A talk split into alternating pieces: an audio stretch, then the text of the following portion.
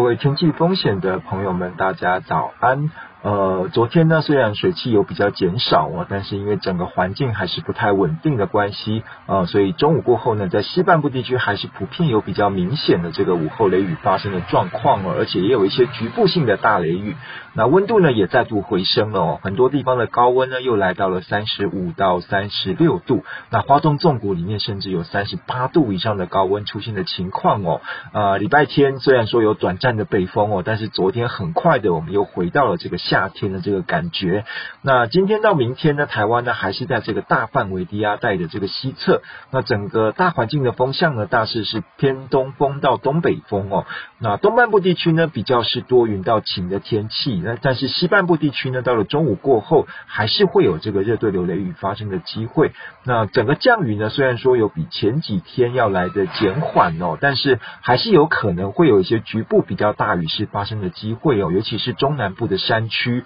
哦，所以提醒大家，中午过后外出的话，还是要记得携带雨具哦。啊，到山区啊，或者是溪流边活动的话呢，还是要多留意午后的天气变化啊，注意自身的安全。那因为阳光比较明显的关系哦，所以各地的高温普遍，然后都可以来到三十三到三十五度哦，局部地区还是会有三十六度以上高温发生的这种可能性啊，所以外出的时候呢，防晒啊跟防中暑还是要特别的注意。那目前看起来的话呢，大概从明天的晚上哦，一直到礼拜四的清晨之间，哦，我们的天气可能就会开始受到这个哦重度台风轩岚诺的这个外围环流的影响了哦。那目前呢，轩岚诺台风呢是在日本的南方海面哦，哦正在快速的向西移动，好，预估明天礼拜三就会来到琉球附近的海域。那到时候呢，它可能会有一个呃往西南偏转哦，走一线的这个趋势。那后天礼。礼拜四呢，就会掉到了这个琉球那霸以南哦，台湾以东海面的这个位置。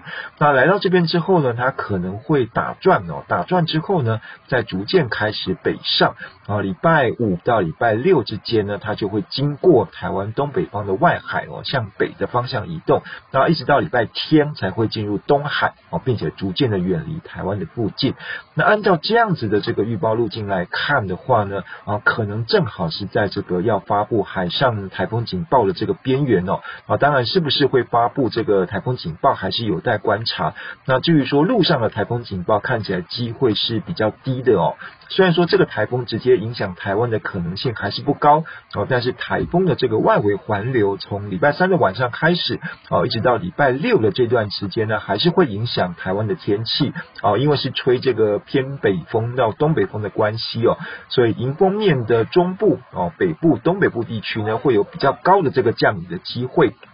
尤其是在山区的部分哦，可能会有比较大的累积雨量出现哦。那沿海的风力呢，到时候也会明显的增强。那当然，台风中心如果越接近台湾东北部海面的话，啊，对我们的影响的程度也会越大哦。那最快呢，可能是要等到礼拜天的白天之后啊，随着台风的远离，那我们这边的这个降雨的情况哦，才会逐渐的趋缓。啊，由于这个台风呢，可能会影响到我们周末的天气的情况哦，所以啊。提醒大家啊，在安排这个周末活动的时候呢，可能要特别注意这个台风啊最新的这个动态的消息啊，并且保持这个活动啊弹性调整的空间。好，以上气象呢是由天气风险吴胜宇提供，谢谢大家。